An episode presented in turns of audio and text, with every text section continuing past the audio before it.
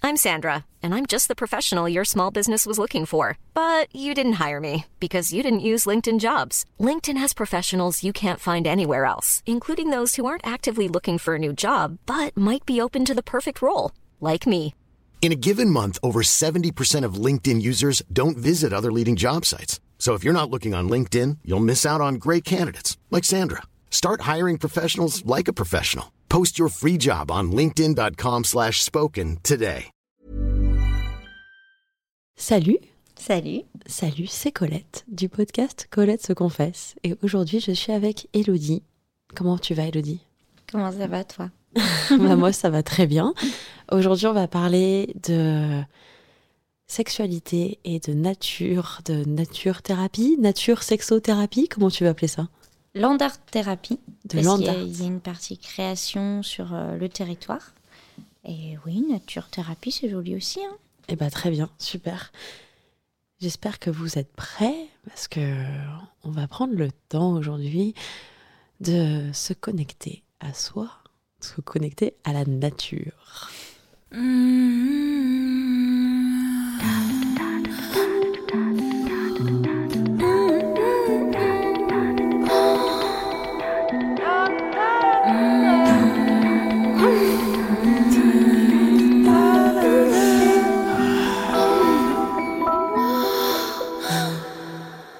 Donc salut les cocos, salut à tous, c'est Colette du podcast Colette se confesse, le média qui va enrichir ton imaginaire érotique grâce à deux formats.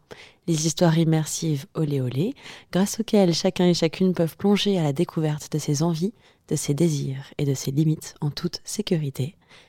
Et les confessions, comme ce qu'on fait aujourd'hui avec Elodie, où j'échange avec mes invités autour d'une anecdote intime, amusante, parfois excitante, parfois triste, parfois envoûtante, peut-être parfois mystique aujourd'hui. euh, T'en penses quoi, Elodie? Peut-être, ça va Mmh. dépendre. Toutes sont terriblement sincères. Euh, alors, par où j'ai envie qu'on aille pour commencer? Euh, cette conversation sur parce que tu m'as tu m'as dit pas mal de choses. Alors tu m'as dit pas mal de choses. En même temps, c'est il y a beaucoup de choses qu'on ne s'est pas dit, Elodie. Euh, mais tu as semé quelques petites graines en moi avant cette interview parce que tu m'as parlé de Celte, tu m'as parlé de nature, tu m'as parlé d'Auvergne. Euh, tout ça, ça m'inspire quoi? Ça m'inspire du vert, ça m'inspire des des des, des- j'allais dire storm, c'est je le pense en anglais, n'importe quoi, comment on dit des no- des tempêtes. Merci. Ah oui. Ça, voilà. Euh, ça m'inspire de l'humidité. Mhm. Et je trouve que ce mot est très adéquat vu qu'on parle de nature et de sexualité. Euh, Voilà. À ton avis, pourquoi ça m'inspire tout ça? L'humus, la forêt, la mousse, euh, le verre, les racines. Storm, peut-être parce qu'il y a le côté. euh, ça peut bouger aussi. C'est pas la nature, c'est pas toujours tout calme, tout mignon. Et c'est important. Et l'orgasme, c'est bien une tempête en soi aussi. Ouh, Très beau. Euh, donc, comment t'es arrivée, Elodie, à. hum, Quel, quel a été ton. Parce que c'est pas anodin, je trouve, comme, euh, comme petit combat personnel, euh, d'arriver Mhm. à. De, de- de se dire que tu veux animer la nature et la sexualité et d'en- faire ton métier. Est-ce que tu peux me, me raconter brièvement bah, comment t'en es arrivé à, à cette conjoncture entre ces deux. Si conjoncture est le bon mot, j'ai un doute, mais euh, à relier en tout cas ces deux univers? Le lien, le lien, c'est bien comme mot. D'ailleurs, euh, je suis prof de yoga aussi à côté. Et le yoga, c'est aussi cette manière d'être en lien, en lien avec soi, avec l'écoute de son corps. Euh, la nature, moi, ça a toujours été très présent en moi. Mais à un moment donné, j'ai ressenti des choses très profondes, euh, des orgasmes avec la nature, juste en me connectant. Et je me suis dit, s'il y a des personnes à qui je n'arrive pas à expliquer, qui n'arrivent pas à verbaliser et qui cherchent un peu cet axe-là en eux, pourquoi je les emmènerais pas dans la nature? Et peut-être les essayer de, essayer de les guider vers ça.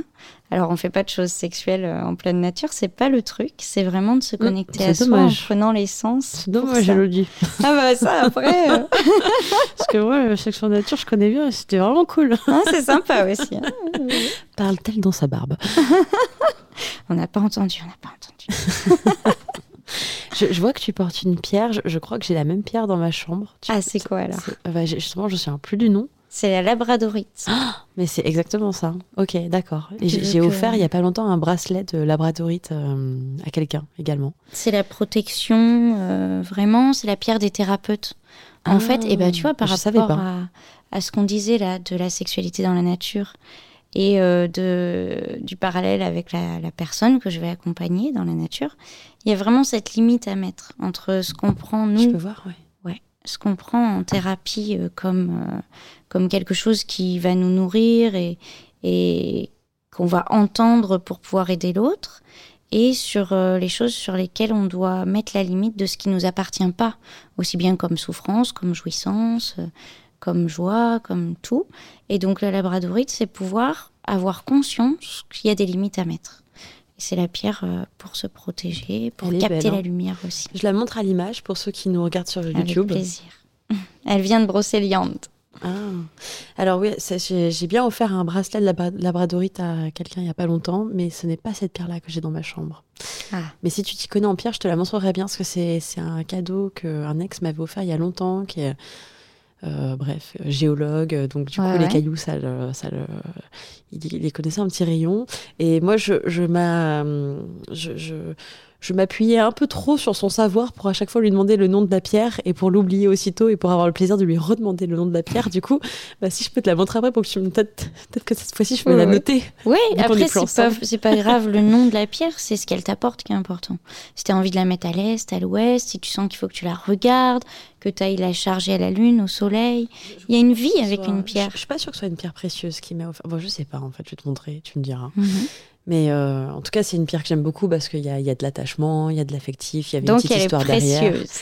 Elle est précieuse à mes yeux. C'est Ouais. le plus important. Et elle est très jolie. C'est vrai que euh, il s'était donné un peu de mal pour la, pour, pour la choper, celle-ci. Donc, euh, donc voilà, c'est, un de mes derniers petits souvenirs de lui. Ah, c'est mignon. Oui. Le, le minéral, c'est un, un beau lien, le minéral. Parce qu'en fait, dans les traditions amérindiennes, on dit que nos, les pierres sont nos grands-mères. Ah. Et donc, elles portent tous les secrets euh, d'avant. En fait, les pierres sont là depuis des millénaires, comme certaines plantes et comme la mousse, qui est notre humidité de, de forêt. Et donc, voilà, il y y a tout ça à aller chercher, à aller ressentir. La mousse, on peut même la goûter, tu vois, pour se ra- raccrocher aux racines, pour avoir dans la bouche ce goût de forêt. Alors, le minéral, je dis pas de le goûter, mais juste organiquement, le sentir, le froid, le chaud d'une pierre, c'est hyper intéressant. Est-ce qu'il y a les pierres dans le, dans le celtique? Ouais, tout- toutes les traditions celtiques. Dans les traditions euh, celtiques utilisent des pierres, euh, se connectent au, au dolmen, à tout ce qui va être minéral en fait, qui va être sur le terrain. Donc euh, soit on va bouger des pierres, soit on va aller se connecter à une pierre parce qu'elle est là et qu'on sait qu'il y a une signification, il y a une orientation à cette pierre et on va s'y référer. Quel, est ton attachement aux traditions celtes? Je, je veux bien en savoir plus là-dessus. Parce que tu, tu l'as quand même mentionné Oui. et un peu de sortie de nulle part. Je me dis, tiens, c'est Ah, pas tiens, anodin. C'est qu'elle a envie d'en parler, mais euh, je, je, je, voilà, je vais rien dire avant l'épisode pour voir comment ça vient pendant l'échange. Et maintenant, je le sens bien. D'accord, bah, pas de souci. Bah, en fait, euh, je suis auvergnate et donc euh, l'Auvergne, c'est une terre celte avec tout le massif d'Armorique. Et ce qui est marrant, c'est que je suis souvent en Bretagne et que maintenant je suis partie sur la côte atlantique. Donc je suis un peu le massif d'Armorique, doit y avoir une raison à ça. Mais euh, les traditions celtes, pour moi, c'est une manière de rythmer l'année, de se connecter à plein de choses. Par exemple, là, on est dans la période d'Ostara. Donc c'est juste avant Pâques, mais c'est toute la philosophie qu'on a à Pâques avec euh, l'aspect païen, c'est-à-dire qu'il n'y a pas cette, euh, cette influence euh, christianique et ce côté, le bien, le mal, tout ça. Mais vraiment, on travaille sur, sur la nature, se connecter aux énergies. Par exemple, là, c'est manger des œufs, du fromage de brebis, mais manger plus léger. Penser à ce qui est fécond en nous, à ce qu'on veut mettre en place comme projet. Donc au Stara, on a des rites à faire. On a des œufs à planter dans la terre avec des souhaits. Donc depuis toute petite, je trouve ça super poétique. Et à chaque fois qu'il y a une fête celte, j'ai plaisir à, à la fêter, à la ritualiser. Et quand j'accompagne des personnes, par exemple les jeunes filles dont les règles arrivent, euh, les hommes qui sont en train de changer, euh, de muer, d'aller vers une sexualité, des personnes transidentitaires qui sont en, en quête de quelque chose, on va chercher dans les symboles celtes, dans la culture, dans, dans les significations, dans ce qui va nous parler, ce qui va nous permettre de ritualiser, de mettre en place, d'avoir un, un axe et une référence. Moi, c'est vraiment ça. Les gens qui viennent te voir, ils viennent pour cet aspect-là également. C'est que aussi, eux, ils ont une attache émotionnelle alors, à des traditions celtes. Enfin, c'est- il y, a- il y a un lien de coalition. Enfin, il y a un- Alors, il y a peu de gens qui connaissent les traditions celtes. C'est beaucoup les gens qui sont connectés à tout ce qui est médiéval, euh, tout ça. Hmm. Mais ensuite, il y a des personnes qui vont venir vers moi et avec qui on va découvrir ensemble ce que ça peut leur apporter, s'il y a une symbolique, le sorbier, le saule, un arbre qui va leur parler. Et on va aller chercher euh, en analysant Ok. ce qui se passe avec ça. Et donc, toi, c'est un, savoir que tu transmets J'essaye. lors de tes suivis, que tu essayes de transmettre. Très bien, bah, c'est chouette. On doit, on voyage alors avec toi pendant les séances. Trop bien. C'est, euh, c'est rigolo parce que euh, moi, je, donc je fais des accompagnements aussi qui s'appellent Better Call Coco Mhm. et euh, tout se fait euh, par audio. Mais c'est vrai que j'ai une approche aussi très voyage initiatique à travers Mhm. ce que je fais. Alors pas du tout à travers les traditions celtes. J'y connais rien, mais écoute, un de ces quatre, si tu veux me faire découvrir un peu, euh, avec Ah oui. plaisir. Carrément. Moi, j'adore les histoires. Donc, Je sais. donc, ah bah oui. donc, euh, qu'on me raconte une belle histoire pour, euh, bah, bah, pour me faire évoluer en tant que personne, j'adore. Et c'est aussi, du coup, quelque chose que j'essaie de transmettre à travers mes accompagnements. Donc, euh, donc je te rejoins là-dessus. C'est très chouette. Quelle, est ton, quelle est ton histoire préférée que tu aimes transmettre? Est-ce que tu en as une en particulier euh? Ah, il y en a plein, mais euh, notamment sur, euh, sur la, la nature et comment on accompagne les gens avec la nature. C'est le brame du cerf. Ah, Parce que, bon, c'est pas la période là, c'est plus euh, fin août, début septembre. ce connoté assez euh, érotique, ça, non Euh, Oui, bah, je suis contente que je le dise parce qu'il y a peu de gens qui, qui le reconnaissent. C'est comme le cri des grenouilles au printemps quand elles commencent à s'exciter. Il y a plein de personnes qui finalement m'avouent que ça leur fait quelque chose et heureusement. Parce que si la nature envoie des énergies sexuelles qu'on ne reçoit pas, entre humains, ça va être dur aussi, quoi. En fait, par exemple, une rose. Une rose, c'est quoi? Euh, le visuel de la rose, tu veux dire Mhm. Ouais, qu'est-ce qu'il y a au milieu de la rose Bah, Comment- Pour moi, une rose, ça ressemble à, à l'antre d'un vagin, un clito. Ouais, c'est ça. Et euh, c'est, je sais plus qui est-ce, que dis- qui est-ce qui disait ça. C'est Ronsard. C'est euh, un sexe ouvert, une rose. Parce que le pistil est tout à fait Ah, tout à offert. fait. Oui, tout à fait. et, et elle émane ce doux parfum qu'on pense si délicat. ça n'est que de l'hormone sexuelle qu'elle émane. Oui, oui. Donc à un moment donné, si on n'a pas envie de le voir, c'est là quand même. Et donc euh, le brame du cerf, c'est un, un T'as quand même envie d'y foutre ton nez, comme quoi. ça. Ouais, voilà, on a quand même envie d'y foutre notre nez, d'aller la, d'aller la voir, de la ramener à son amoureux, son amoureuse. Il y a un lien avec la rose, quoi. Et c'est quand même un sexe ouvert. Quand est-ce que tu as découvert, du coup, le brame du cerf? Ça, C'est arrivé à quel âge? Ouah, j'étais petite. je devais avoir 10 ans, en fait, parce que le brame du cerf, c'est quelque chose qui, qui est présent chez nous.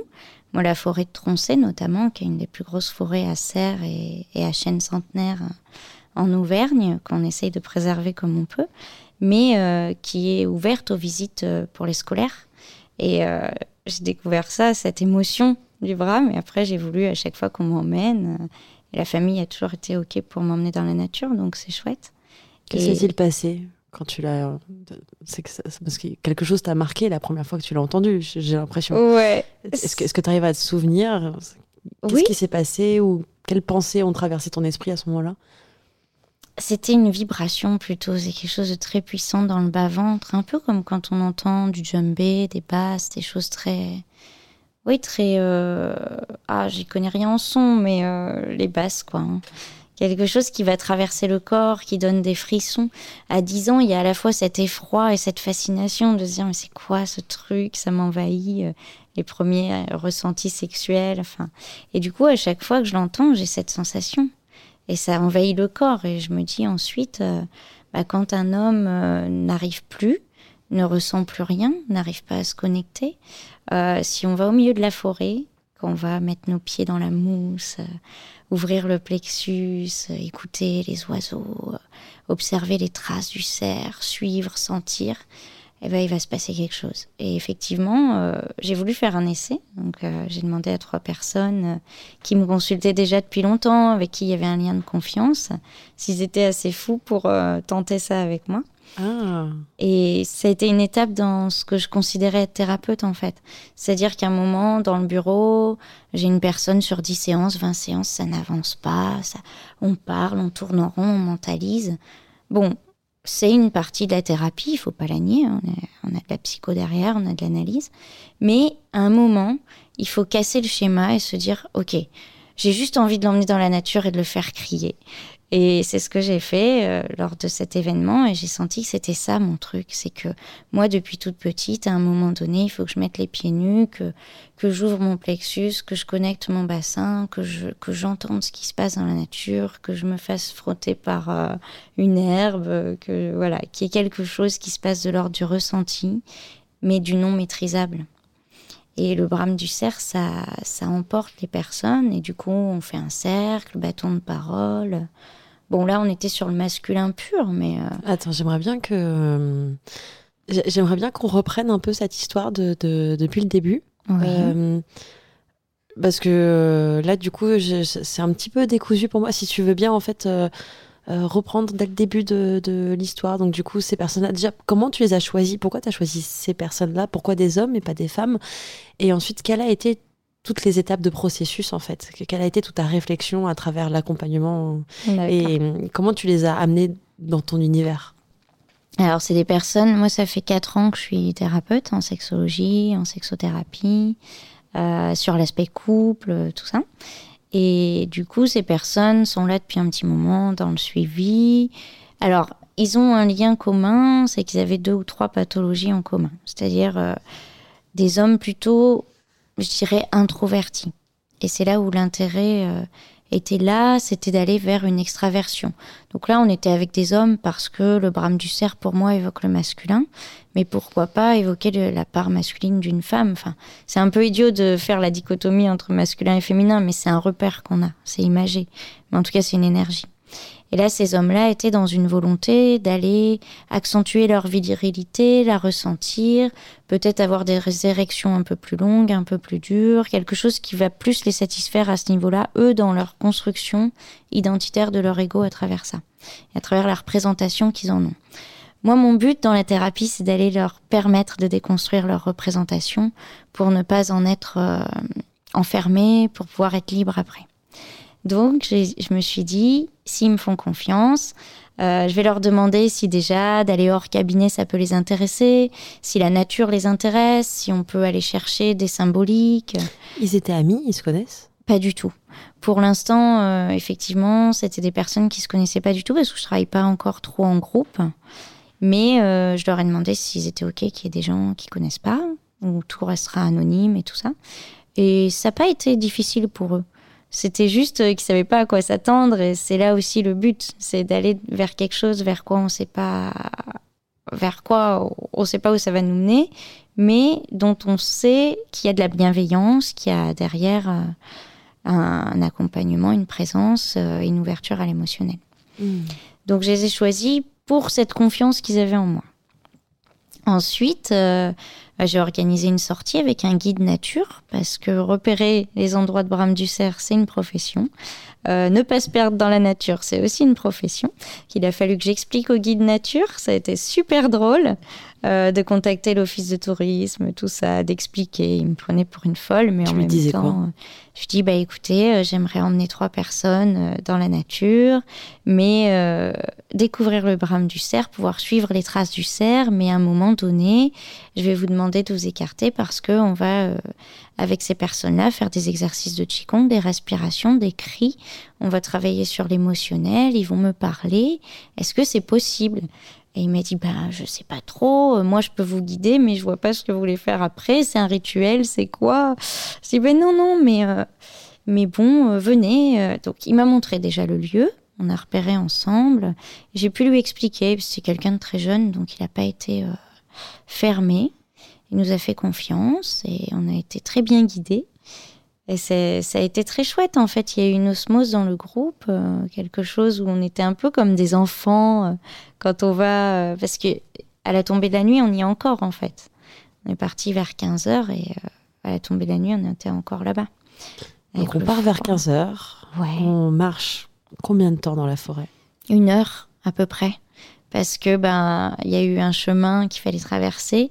Et là on a on a croisé un dessert un jeune avec les six bois tout frais. Donc ça c'est génial parce qu'on a pu identifier que la communauté était encore là le guide était très content euh, qu'on le croise, donc un peu. Bien joué le guide. Ouais, ouais, ouais, très très bon. Euh, il y a ce côté enfant, on se cache euh, pour pas que le cerf nous repère. On est habillé un peu en noir et vert. Enfin, j'ai pas encore osé passer à l'étape. Je l'ai fait maquiller avec de la boue, mais la prochaine étape ce sera ça, quoi. C'est vraiment d'aller plus loin. Après, une fois qu'on a fait un premier pas, on peut on peut se lâcher beaucoup plus.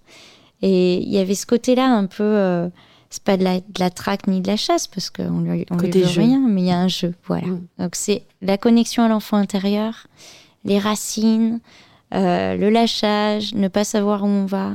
Qu'on avance dans la forêt, on repère euh, les troncs d'arbres sur lesquels il y a des poils, on sent au sol les traces d'urine de cerf, les traces d'hormones de cerf. On a un guide qui nous permet vraiment de les repérer.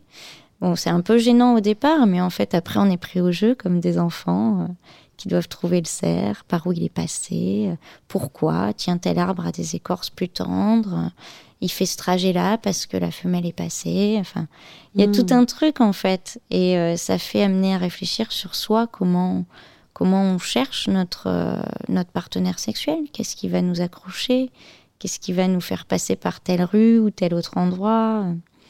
C'est ça, c'est le cheminement. C'est très jungien en fait. Tu peux développer? Alors Jung, euh, l'individuation, euh, c'est le voyage, c'est ce qu'on disait tout à l'heure, c'est passer par des chemins, c'est se poser la question pourquoi aujourd'hui je passerai pas à gauche au lieu à droite ou euh, et c'est d'analyser pas à pas la symbolique, les couleurs, les sensations qui, qui viennent à nous. Ce que j'aime chez Jung, c'est ça, c'est qu'on part de soi, de ce qu'on ressent, et après, on en fait notre, euh, notre tableau. Et avec ça, on avance. Et c'est pour ça que je suis très attachée à cette théorie. Je fais partie du cercle jungien et, euh, il se passe plein de choses quand on analyse les rêves. Donc euh, un rêve, ça peut se faire à plusieurs, dans le sens où on va se confronter à des archétypes ensemble, dans un lieu comme la forêt, et derrière, on va en parler. Ça nous implique beaucoup plus en tant que thérapeute, mais c'est un autre rapport aussi. Donc, euh, l'expérience que tu proposes, tu, toi, tu vois ça comme expérimenter un rêve à plusieurs, que vous co-construisez ensemble. Mm-hmm, c'est un peu ça. Ok. Et donc, euh, comment ça se met en place ensuite? Donc, euh, il y a la.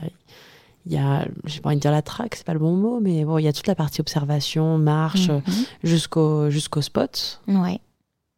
Et ensuite? Ensuite, on se met en cercle. Euh, on s'assoit au sol, dans la mousse, tout humide, alors qu'il fait un peu froid quand même, tu vois. Mais il y a vraiment J'aime beaucoup que l'humidité soit ce, ce, fil conducteur. Oui, c'est bien. on l'a bien choisi. ah ouais, ça fait du bien à tout le monde. Euh, un petit peu de mousse toute humide qui nous accueille euh, tranquillement. Alors ça aussi, c'est un truc, quoi, parce qu'ils sont pas obligés non plus d'avoir les fesses mouillées, d'avoir envie d'être au sol, mais c'est venu, donc super. On fait un petit temps méditatif. Donc là, je les invitais à entendre. Alors, on a eu du mal à avoir un brame, mais on l'a eu à la fin. Ça, l'idéal, ça aurait été qu'au moment de la méditation, le cerf brame. Mais bon, il n'avait pas compris. il n'avait pas envie, je crois. Mais il a bramé à la fin, comme pour nous faire un, un au revoir, une ponctuation. C'était très puissant. C'était un moment où on était en train de se dire bon voilà c'est fini on a passé un bon moment et là, oh, bon, je vais pas le faire, alors je vais pas vous limiter. Mais, c'était une très belle tentative. ah, tu m'as surprise, je m'attendais pas. ah, d'accord, ok. Tout le monde va euh, m'accrocher. Et, du coup, tu m'as dit que donc, euh, donc quand vous venez, vous asseyez, là, après vous faites un peu de Qigong. Ouais. Après, il y a de la discussion non Comment ça marche en fait Ouais, c'est ça, une petite méditation, donc sur soi. D'abord Qigong, ensuite méditation. Voilà. Ok. Qigong, alors c'est vraiment travailler donc euh, l'assise au sol, ce qu'on ressent dans les pieds, dans le bassin, parce qu'en sexothérapie, on apprend beaucoup à travailler l'axe euh, épaule-bassin. Hmm. Et donc, c'est vraiment ce que j'essaye de faire travailler, notamment chez les hommes, parce que l'aisance du bassin n'est pas toujours la même que chez la femme. Et du coup, c'est ce qui va souvent bloquer au niveau euh, de tout ce qui passe, hein, au niveau vasculaire dans le bassin. Donc euh, là, c'était vraiment aller travailler le bassin, des, cercles, des ronds, la respiration entre ciel et terre, l'ouverture du plexus. Et voilà, d'être en aisance comme ça dans son corps, avec l'humidité, avec le froid, le vent, et ben c'est vraiment, on est obligé d'être dedans. C'est pour ça que, que je les amenais jusque-là.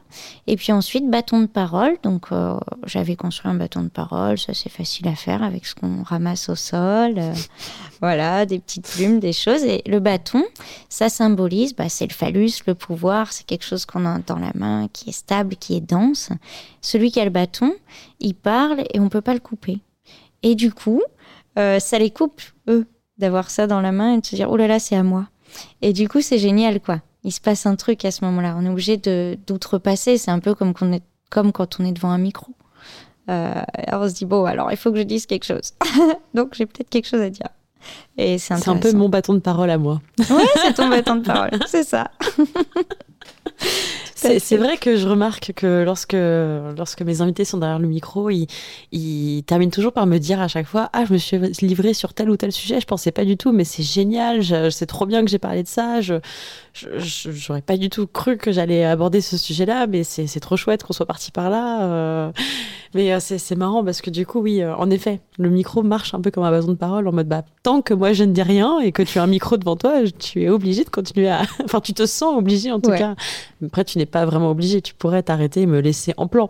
Mais, euh, mais, voilà. C'est révélateur. Ce serait très révélateur. Euh, oui, je, oui, c'est vrai. J'espère pas. J'espère garder des invités très coopératifs et très amicaux. Pas quand même. Tu sais les choisir aussi. Euh, merci. ok, trop chouette. Et après le bâton de parole, après, c'est fini. Après, c'est fini. Je les laisse. Et après, il y a le brame, euh, euh, il y a le brame du cerf. Il y a l'apéro aussi. ah, bah quand même. Quand même. Non, non parce qu'il y a des gens qui campent en fait euh, dans la forêt de Troncé de temps en temps, c'est pas tout le temps, qui sont là pendant toute la période de brame du cerf et qui prennent des photos photos animalières. Mmh. Alors eux, ils ont carrément des capteurs et tout, c'est génial en fait, c'est de la traque encore plus. Et là, c'était un couple en l'occurrence, et on revient avec le guide, et là, il y a un van avec une table et l'apéro. Et le guide nous dit, bon, bah voilà, ça fait aussi partie du truc, il y a des gens qui sont là. Euh. Et du coup, on s'est retrouvés à faire un apéro, c'était très cool, ça a détendu aussi euh, tout le monde. Mais en général, moi, après un, cours de yoga ou quoi, j'offre euh, un thé, une petite collation, parce que l'émotionnel, comme ça, ça donne faim. Ah, complètement. Ça donne soif. Tu, tu verras que le podcast aussi. Ah voilà. Ouais. Après, après, après, l'échange, à chaque fois, euh, on, a, on a faim et on a soif et, et on est fatigué. Euh, je, me posais une question vis-à-vis de, des, trois personnes, du coup, des trois hommes qui t'ont accompagné. Ça leur a fait quoi de rencontrer euh, d'autres hommes, plus ou moins dans leur cas, avec les mêmes patterns, si j'ai bien compris? Enfin, ils mhm. avaient des, il y a des similarités dans, oui, tout à fait. dans, leur, dans les choses qu'ils venaient travailler. ça leur a fait quoi de se rencontrer entre eux? Bah, ils se sont dit, euh, je suis pas seule. En plus, ils n'avaient pas tous le même âge, donc euh, ça mmh. leur a permis d'échanger. En France, souvent, les communautés comme ça, où on échange, on s'entraide, c'est souvent les femmes sur euh, l'intime. Bah, déjà, à la maternité, enfin, des choses comme ça. Il y a une tradition ici un peu, un peu plus facile chez la femme, les cercles de femmes, les groupes de parole. Et donc, chez l'homme, c'est plus compliqué. Et c'est pour ça qu'amener un contexte comme la nature ou quelque chose permet de relier. Mais euh, c'est vrai qu'ils étaient mal à l'aise au début, c'est sûr. Mais c'était le but aussi. Quel a été l'élément déclencheur pour les mettre à l'aise?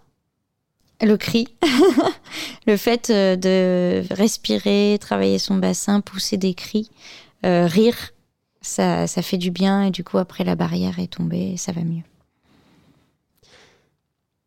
C'est des choses que tu as vues lors de tes études de sexothérapie, ce genre de séance en nature, en extérieur? Pas du tout. J'ai vu ça nulle part, alors ça doit bien exister. Après, ce que j'ai vu, c'est en, sexothérapie, on travaille sur euh, les principes taoïstes de Mantak Shia. Donc, euh, un exercice taoïste notamment de bascule du bassin qui se fait dans la nature avec les pieds ancrés au sol et où on pousse des cris, où on fait travailler à la personne son périnée. Donc, euh, c'était. Eux, ça se fait naturellement dans les traditions taoïstes, mais parce qu'aussi, c'est pas la même manière de vivre son corps. Mais non, non, on nous dit pas euh, emmener des gens dans la forêt, allez-y. Euh. Et la prochaine étape, ça va être la suite avec les femmes, mais même avec les hommes du coup maintenant, parce que j'essaye de débinariser. J'ai été élevée dans un milieu binaire et je me rends compte que c'est complètement sclérosant. Et c'est peut-être pour ça qu'il y a des sexologues, parce qu'on binarise trop. Mais en tout cas, c'est d'emmener les gens maintenant euh, dans le bassin bassin d'Arcachon, euh, travailler le bassin dans le bassin, dans l'eau. Ah, Ça va être la suite en fait. Euh, trop bien, trop chouette. Et c'est quel cri de quel animal du coup? Alors là, je sais pas, je dirais la sirène, moi. Mais ouh, Bon bah j'arrive alors, c'est moi qui vais faire le cri de la sirène. super. Euh, quelles sont les différences, si tu veux bien euh, éclaircir nos chères auditrices et chers auditeurs, ou nos chères auditorices Tu sais que, justement, parlant de binarité, c'est marrant que tu parles de ça parce que j'ai un énorme, euh, j'ai un énorme problème avec, avec l'écriture inclusive ou le féminin le- et le masculin. Ouais. Parce qu'en fait, euh, par exemple, tu vois, quand je dis auditrice et auditeur ou auditeur et auditrice, bah, je continue quand même à mettre un genre en priorité Mhm. et, enfin un sexe plutôt une ident- identité sexuelle en priorité et ça ça me gêne énormément et en même temps auditorice personne comprend ce que je dis et, et le fait en fait ça me gêne beaucoup le fait de séparer et j'aimerais bien j'aimerais bien qu'on commence à créer des mots Ouais. pour euh, juste qui, qui, qui parlent de tout le monde donc je pourrais dire ma communauté mais bon c'est un peu prétentieux aussi donc euh, voilà il n'y a, pas de bon euh, Non, il n'y a pas de bon. En fait, c'est que le langage a sa limite à ce niveau-là pour l'instant. Mm. Je crois qu'il n'y a que le finnois qui est une langue euh, non, non genrée. Mais sinon, toutes les langues quasiment, à un moment donné, font la distinction. Et c'est là où il faut travailler à un nouveau lexique, à une nouvelle manière de penser, parce que si dans le langage, c'est pas ancré, forcément, psychologiquement, comme on sait que tout est langage, Lacan, et ben, euh, on est forcément euh, influencé à un moment. est-ce que le celte est, est binaire Oui, très, trop. Et j'ai un problème justement avec ça. Mais il y a plein de divinités. Euh, Morgane, notamment, elle est quand même euh, femme guerrière, femme euh, qui Mm. assume son côté masculin, son côté yang, sa force, qui ne va pas être dans la représentation féminine qu'on a habituellement.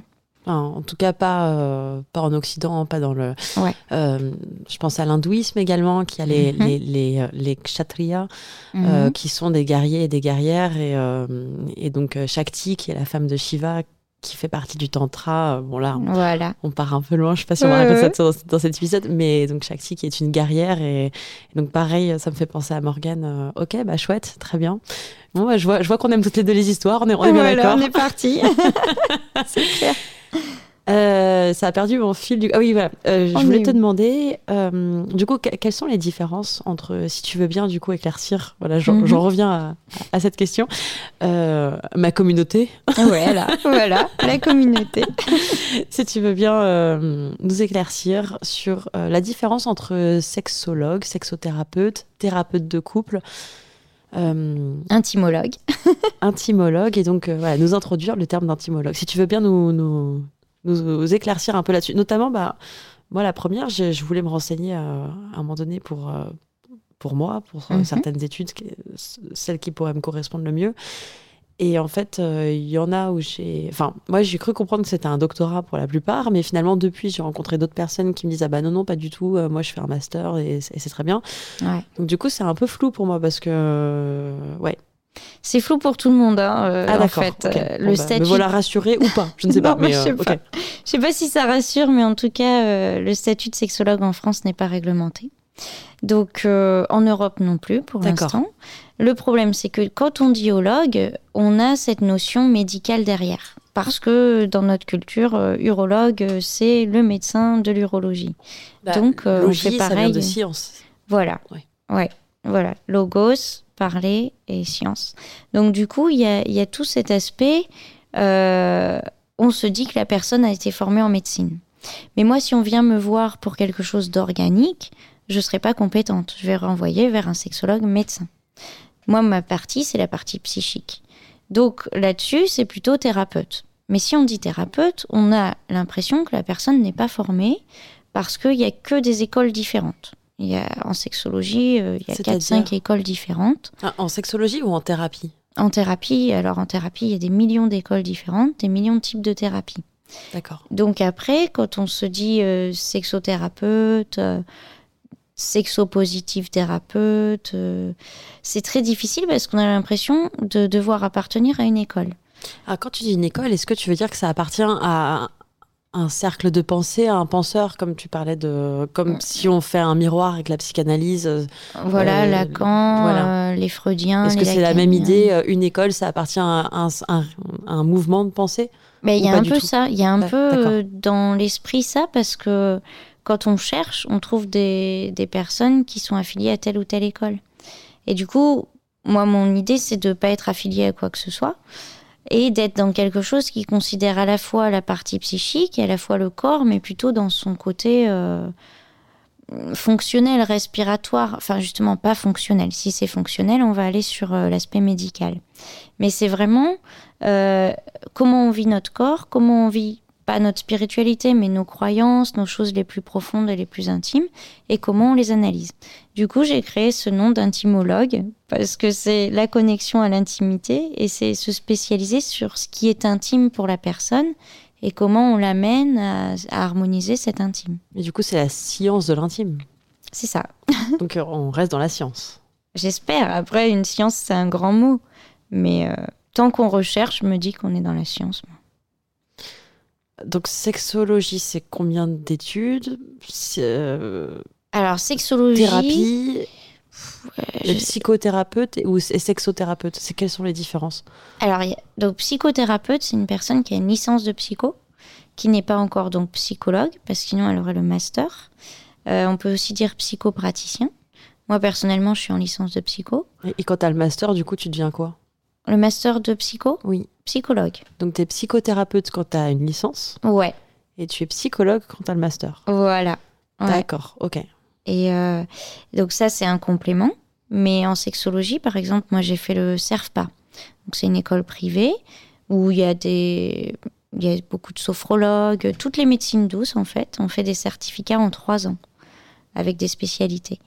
Et donc là, on sort avec un certificat. Donc un certificat, on peut dire qu'on est sexopraticien ou sexothérapeute. Et sexologue, c'est réservé aux médecins. Sauf que sur le papier, sexologue, euh, tout le monde peut le mettre sur sa plaque. C'est juste dans les mœurs que ça va être moins accepté par le corps médical parce que ça voudrait dire que on, on prend un peu la place euh, d'un neurologue ou quoi.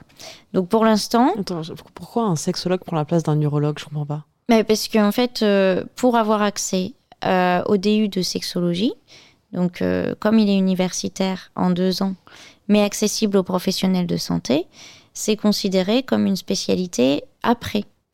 Moi, je Hmm. peux pas aller au DU sexologue, par exemple, parce que je ne suis pas professionnelle de santé euh, reconnue par l'ARS. Mais quand, Pour être- Et pour être professionnel de santé, c'est un doctorat? C'est un master C'est un master. En psycho ou euh, un diplôme d'État, comme euh, kiné. Oui, donc c'est bien ce qui.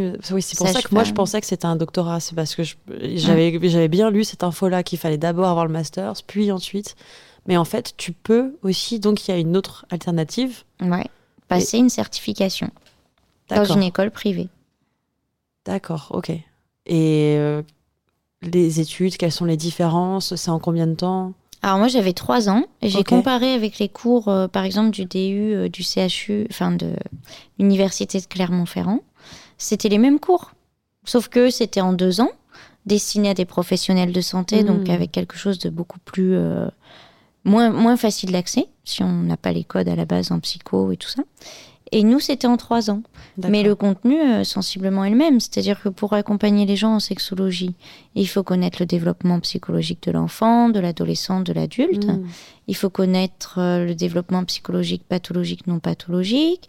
Il faut connaître un peu sur le corps, euh, la sexualité, la partie socio sur la sexualité, ethno. Mais en fin de compte, c'est que ça. Donc, trois ans de certification ou deux ans de DU, selon le vécu qu'on a eu avant, selon l'intérêt, selon la culture perso, ça devrait être pareil. Moi, je dis que c'est surtout l'envie qui permet d'accompagner. Mais voilà, on est quand même avec toutes ces subtilités-là et ces guéguerres entre les médecins, les non-médecins. euh. Ok. Et thérapeute de couple? Thérapeute de couple, c'est un petit peu comme sexothérapeute, c'est-à-dire qu'il y a plein d'écoles différentes. Et euh, soit on fait une formation dans une école euh, de deux ans, souvent. Souvent, c'est assez cher, hein, c'est comme en sexo. Mais il n'y a pas thérapeute de couple à l'université. Ce qui est à l'université, ça va être conseiller conjugal. Mais là, il y a une partie juridique, il y a une partie plus reliée, par exemple, à des instituts tribunal, catholiques, ouais, le tribunal, le planning familial qui forme les professionnels de santé ou les assistantes sociales en conseil conjugal. Mais moi, j'ai pas voulu faire ça parce que justement, il y a cette partie juridique et administrative qui n'est pas ce qui m'intéresse.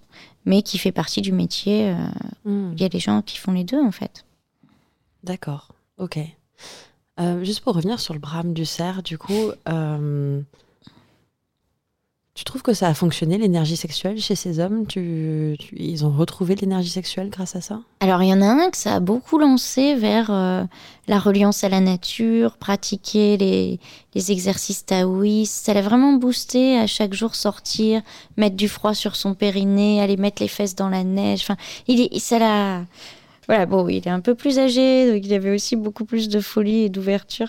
Et les deux autres, euh, il y en a un sur qui ça a permis d'oser plus dans sa vie en général. En fait, ça a permis de ce côté ah j'ai passé un cap, euh, on a fait un truc un peu fou, euh, voilà. Et l'autre ça a été plus long, mais il en parle de temps en temps. C'est des personnes que j'ai toujours en thérapie, en suivi en fait. Comment t'as fait toi pour... Toi, toi, comment tu fais pour te connecter à ton énergie sexuelle? Alors moi j'ai de la chance, elle est souvent euh, présente. Mais pourquoi, pourquoi la tienne est souvent présente et pas la leur? Je dirais que c'est parce que j'ai cette capacité à écouter mes sens, à aller les chercher, à me poser pour euh, les entendre, pour leur donner de l'espace, les ressentis, les émotions, les sens. Et je pense que comme l'énergie sexuelle, elle est un peu multiple, elle se fait avec tout ce qui nous entoure, tout ce qui nous construit. Du coup, euh, plus on va s'ouvrir à tout ça, notamment la gustation, le goût, la nourriture, les plaisirs, quels qu'ils soient, intellectuels, euh, musicaux, euh, et ben là, on va pouvoir la développer plus. Moi, c'est plus ça, c'est l'hédonisme en fait. Donc si t'avais euh, si t'avais trois conseils à donner Trois conseils. Ah, Ouais. euh, tu vois, t'es celte toi aussi. La tripartition. euh, Ah ouais fond. Ça vient des Celtes ça? Ça vient de tout. Dans toute culture, le 3, à un moment donné, euh, Ouais. ressort. euh, L'empereur, tout ça. Non, c'est l'impératrice, le 3, par contre. tu, tu sais ce que j'aime moi Attends, pourquoi trois dans l'impératrice? Ça, ça m'intéresse beaucoup. Ça, c'est plus l'alchimie, le chamanisme. On dit que le 3, c'est les, les trois piliers de, de l'ancrage de l'impératrice et que le 4, c'est le quatrième pilier, l'empereur. Ah. Donc, c'est cette, euh, cette répartition masculin-féminin. Les... Pourquoi trois L'ancrage. Pourquoi trois et quatre? Alors là, je sais plus. Ça Ah, va loin. Ça ah, ça m'intrigue. Mais c'est à creuser. Parce que l'impératrice, c'est euh, c'est une carte du tarot que j'aime énormément. Ouais, elle est chouette. ouais. Je la tire tout le temps, en fait. Je pense que c'est un peu ma carte. Voilà. Mais je pense qu'il y a un côté prêtresse, transmettre. euh, Bah, il y a la prêtresse. Alors, pour le coup, je n'ai rien à voir avec la prêtresse. Mais euh, dans, mais dans euh, le tarot. mais euh, l'impératrice. Ancrée, Impératrice, euh, ouais. ancrer un statut de femme euh, qui soit là, qui soit présent, qui soit Mm. fort, euh, qui accueille aussi. Mm, C'est chouette. Le triangle, tout ça. Bah, Donc, le 3. Ok, très bien. Intéressant. Euh... alors, J'étais partie sur quoi, du coup? Trois conseils. Ah oui, pardon. Bah, ouais, si, Ah c'est pas trois conseils à, à donner euh, pour se reconnecter à son énergie sexuelle grâce à la Euh, nature.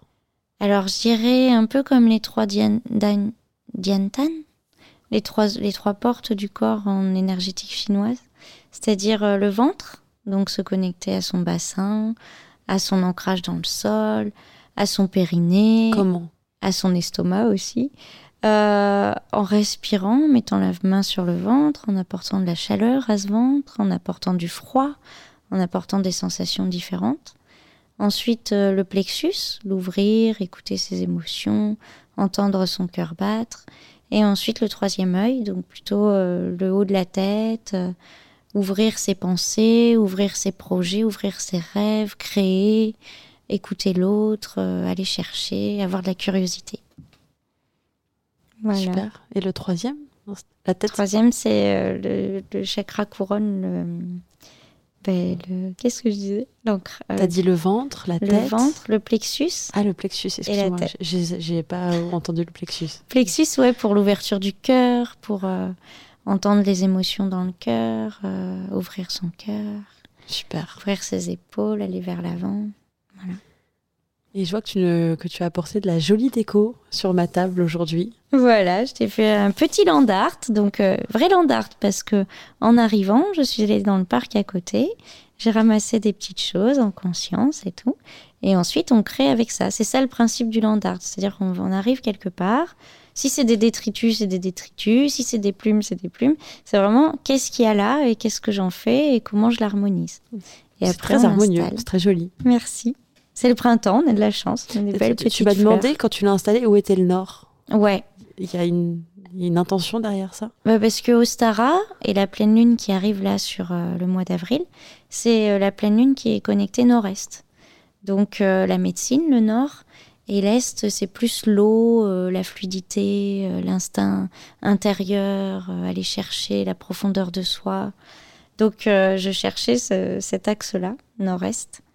mais je sais jamais où il est, alors c'est pas évident. Il faut une boussole en fait. très bien. Super. Je crois que sur les iPhones, il y a des boussoles maintenant, mais bon, ah, c'est pas très Landart, mais. si ça marche, tant mieux. Super. Bah, écoute, j'ai des petites questions de fun de fin. Ouais. Si tu veux bien y répondre. Avec plaisir. Alors, est-ce que tu te souviens sur quelle musique tu as fait l'amour la dernière fois? Oula Non, je dis oula parce que c'est en ce moment, c'est pas en musique. Mais la dernière musique, c'était. Le brame du cerf. Eh, c'est bien, hein ouais, J'ai pas testé sur le Brame du cerf pour l'instant. Ah, euh, il reste encore des choses à découvrir. Mais il y a des CD de Brame du cerf, donc... Euh... Oh, oui, à découvrir. Mais c'est pas évident, hein, parce que comme c'est tout... Il n'y a pas de variation, quoi. euh, non, c'était Entretien avec un vampire. Ah, sur la, BO du film, c'était sur le film? Ok, d'accord. Ah, c'est beau. très, ah, très chouette. Euh, quel est le livre de ta table de chevet actuellement? Actuellement, Lexi, euh, sur les transidentités, identités de genre, euh, où, justement elle parle du vocabulaire euh, inclusif et comment on peut aller chercher le langage. c'est un, un, manifeste, c'est quoi? Oui, c'est un manifeste. ok. Chouette, très bien. elle est chouette. Quel est le dernier souvenir que tu as en tête qui t'a excité? Ah, il y en a plein. Euh, je dirais euh, le yaourt. ah là, je veux bien que tu développes. le dernier yaourt que j'ai mangé, je me suis connectée euh, à mes sensations. Et comme c'était la framboise, alors la framboise contient du formiate d'éthyle, qui est une des molécules que l'on trouve dans la voie lactée. Donc, mon compagnon m'a séduite sur cette phrase. Et du coup, à chaque fois que je suis dans cette sensation de framboise, je sens la voie lactée dans mon corps. Il y a quelque chose de très puissant, de très. Et puis à la fois, c'est tout, c'est tout doux, tout féminin. C'est comme un téton, une framboise. et quand c'est lacté dans, un yaourt et que c'est frais et que ça arrive comme ça sur les papilles et qu'on laisse son corps aller, on ferme les yeux. Euh, ah, c'est très. Voilà. Donc ça coule, euh, c'est frais, euh, comme ce qu'on peut ressentir à l'intérieur d'un vagin, mesdames, euh, vous savez bien. c'est un yaourt maison? Non, pas maison. Ah. Ça aurait pu. Est-ce que tu crois que la molécule de la voie lactée est encore dans les yaourts industriels? Moi, j'ai comme un doute, mais. ouais, ouais, ouais. Non, c'est très, c'est très psychologique. Hein. Ah, il y a la tâche émotionnelle du fait que tu as été séduite comme ça, j'ai cru comprendre. Ouais, c'est ça. Ça joue énormément. Oui. Ok, chouette, chouette, chouette, chouette. Euh, est-ce que tu pourrais citer une pratique, une curiosité sexuelle euh, que tu n'as jamais essayé, que tu aimerais tenter? Que je n'ai jamais essayé. Ah, il faut chercher. Hum, hum, hum. Qu'est-ce que j'ai pas fait? Je suis sûre qu'il y en a plein. Hein. Eh ben, dans la glace, j'ai jamais fait ça dans la glace. Dans la neige, super tu veux bien. La neige, si, mais euh, l'eau très froide, euh, glacée, ah, des glaçons, hmm. le bain de glaçons. Parce qu'en ce moment, bah, par exemple, je porte aujourd'hui un truc qui s'appelle Sister Feel. Je sais pas si tu connais. Non, c'est quoi? C'est une bande de, de glaçons qui sont, bah, c'est comme ce qu'on met dans la glacière un peu, ça, reste glacé. Et donc les filles ont, ont créé une espèce de, de serviette hygiénique dans, le, dans laquelle on glisse ça en tissu c'est dans le congèle et on le met sur soi. et on peut le garder euh, toute la journée tant Ah, que ça reste au frais. Et donc il se passe un truc super cool avec l'activation du froid sur le périnée qui vient faire bouger l'énergie à cet endroit-là. Et du coup, c'est vrai que par exemple, être dans un bain de glaçons, euh, soit sur une sexualité solitaire, soit sur une sexualité, je dirais, non pénétrative, parce que bon, c'est pas là où, où on va avoir une érection super, euh, ça, ça pourrait être hyper chouette avec ce côté euh, Mm. brûlant du froid, euh, cette Ça- énergie que ça amène. Ça, ça apporte quoi comme, euh, comme bienfait, le froid sur le périnée? Alors ça permet de l'activer parce que du coup le problème du périnée c'est que c'est très dur d'en avoir conscience et de l'avoir en permanence euh, qui soit bien serré. Donc du coup le froid ça vient chercher ça et ça fait euh, comme quand on met du froid n'importe où ça vient titiller. Et du coup bah, ça fait circuler l'énergie beaucoup plus rapidement, ça augmente le rythme cardiaque, ça augmente la concentration. euh. Parce que Sur le long terme. Je sais que j'adore le froid, c'est un élément avec lequel j'adore jouer. Ah J'ai ouais. jamais trop su pourquoi. Et surtout, je me sens un petit peu seule, en fait. Parce que y a- j'ai pas mal de partenaires qui aiment pas forcément le froid, ou même des copines. Enfin, j'ai plein de copines aussi, quand j'en parle avec elles, ça, non, moi, je veux des godes chauds, je veux des godes bichés tout chauds, pas des trucs tout froids. Et moi, je suis là, ah ouais. Parce que moi, un de mes, un de mes, un de mes super fantasmes, ce serait d'avoir un, un god en verre euh, qui reste dans le congélo.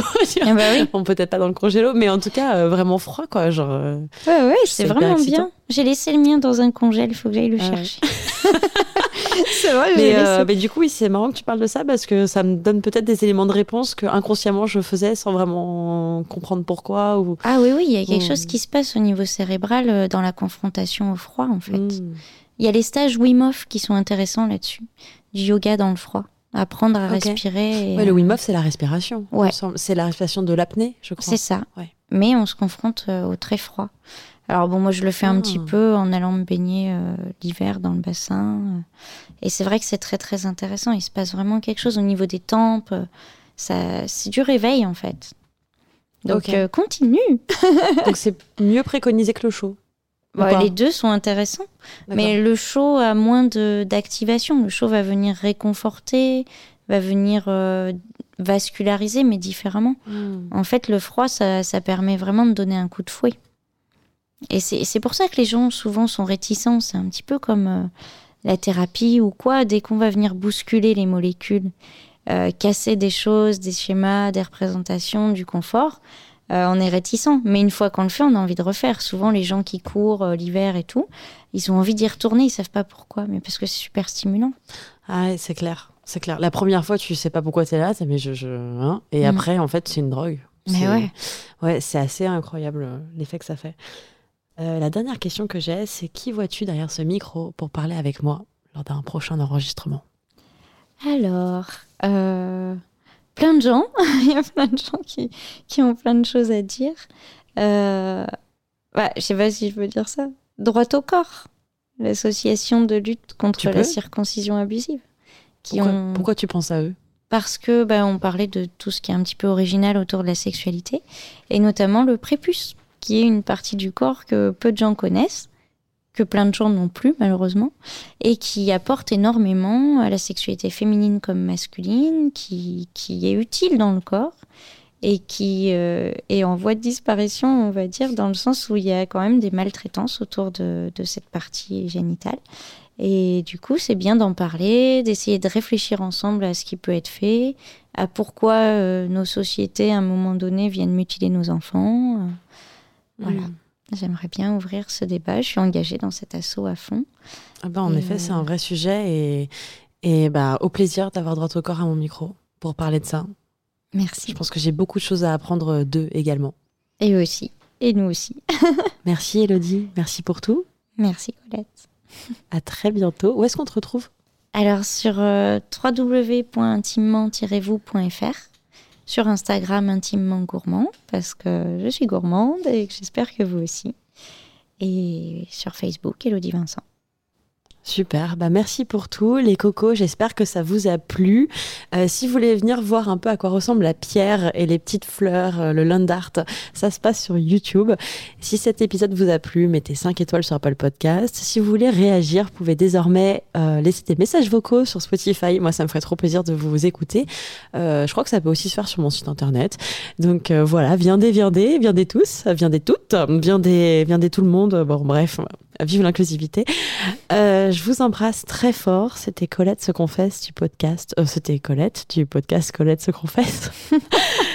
Et euh, si vous voulez écouter des histoires immersives, vous pouvez découvrir celles qui sont gratuites sur mon podcast. Vous pouvez découvrir toute ma bibliothèque d'épisodes créatifs, ludiques, fun sur Patreon. Le lien, je vous le mets dans la description.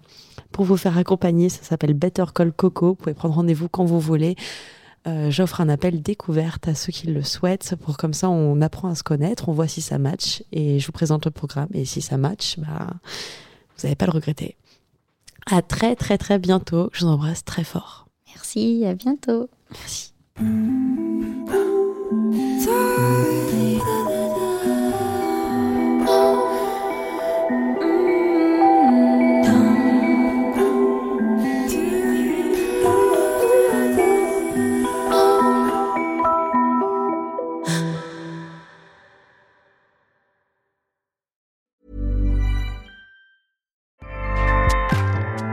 ACAST powers the world's best podcasts. Here's a show that we recommend. Hi, I'm Jesse Cruikshank. Jesse Cruikshank. I host the number one comedy podcast called Phone a Friend. Girl, let's phone a friend. Not only do I break down the biggest stories in pop culture with guests like Dan Levy and members of InSync, I do it with my own personal boy band singing jingles throughout because it's my show. It's your show, girl. New episodes of Phone a Friend Yeah. drop Thursdays wherever you get your podcasts. So work it, girl. Yeah, work it. Okay, that's enough. ACAST helps creators launch, grow, and monetize their podcasts everywhere. ACAST.com.